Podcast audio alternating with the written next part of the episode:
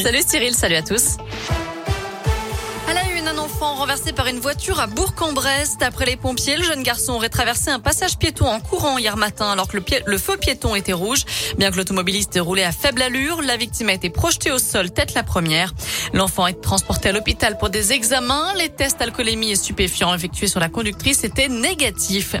Autre accident ce matin à l'île d'Abo en Isère. Un poids lourd en a percuté un autre sur l'aire de service de l'autoroute A43. L'un des conducteurs qui était en train de faire le plein de carburant a été fauché. Il est en urgence absolue, transporté à Édouard Herriot à Lyon. Autre conducteur est lui aussi blessé, mais moins sérieusement.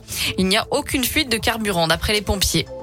Une journée compliquée à la Stas à Saint-Etienne. Trois lignes de transport en commun sont à l'arrêt. M1, S1 et 70 après de nouveaux incidents dans le secteur. Dernière en date, un projectile lancé sur un bus hier après-midi au Chambon-Feugerolles. Une nouvelle réunion est prévue à 17h30 entre la direction et les partenaires sociaux.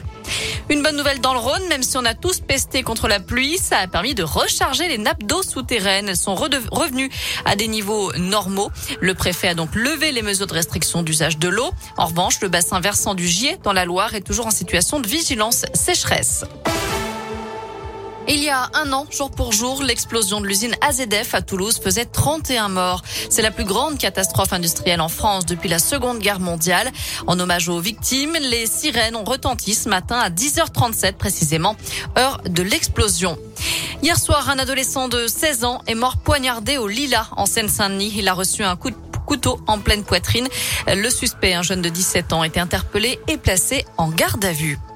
En foot, il ne faut pas punir tout un stade parce qu'il y a des débordements qui ne concernent que quelques personnes. Suite au débordement entre supporters lensois et lillois samedi, Roxana Maracineanu, la ministre des Sports, incite les clubs à recourir à des sanctions individuelles et à se séparer des aficionados avec qui ils n'ont pas voulu se fâcher jusqu'à présent. Fin de citation.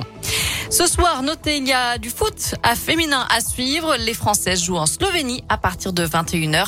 Match de qualification au Mondial 2023. Enfin, c'est parti pour l'International Catering Cup. Dix équipes du monde entier s'affrontent jusqu'à jeudi pour le prestigieux titre de champion du monde des traiteurs. C'est dans le cadre du salon Syrah qui ouvre officiellement jeudi à Eurexpo près de Lyon. Voilà pour l'essentiel de l'actu. On jette un œil bien sûr à la météo. Et oui, je vous l'avais dit, hein, je vous l'avais même promis hier, le soleil arrive tout doucement.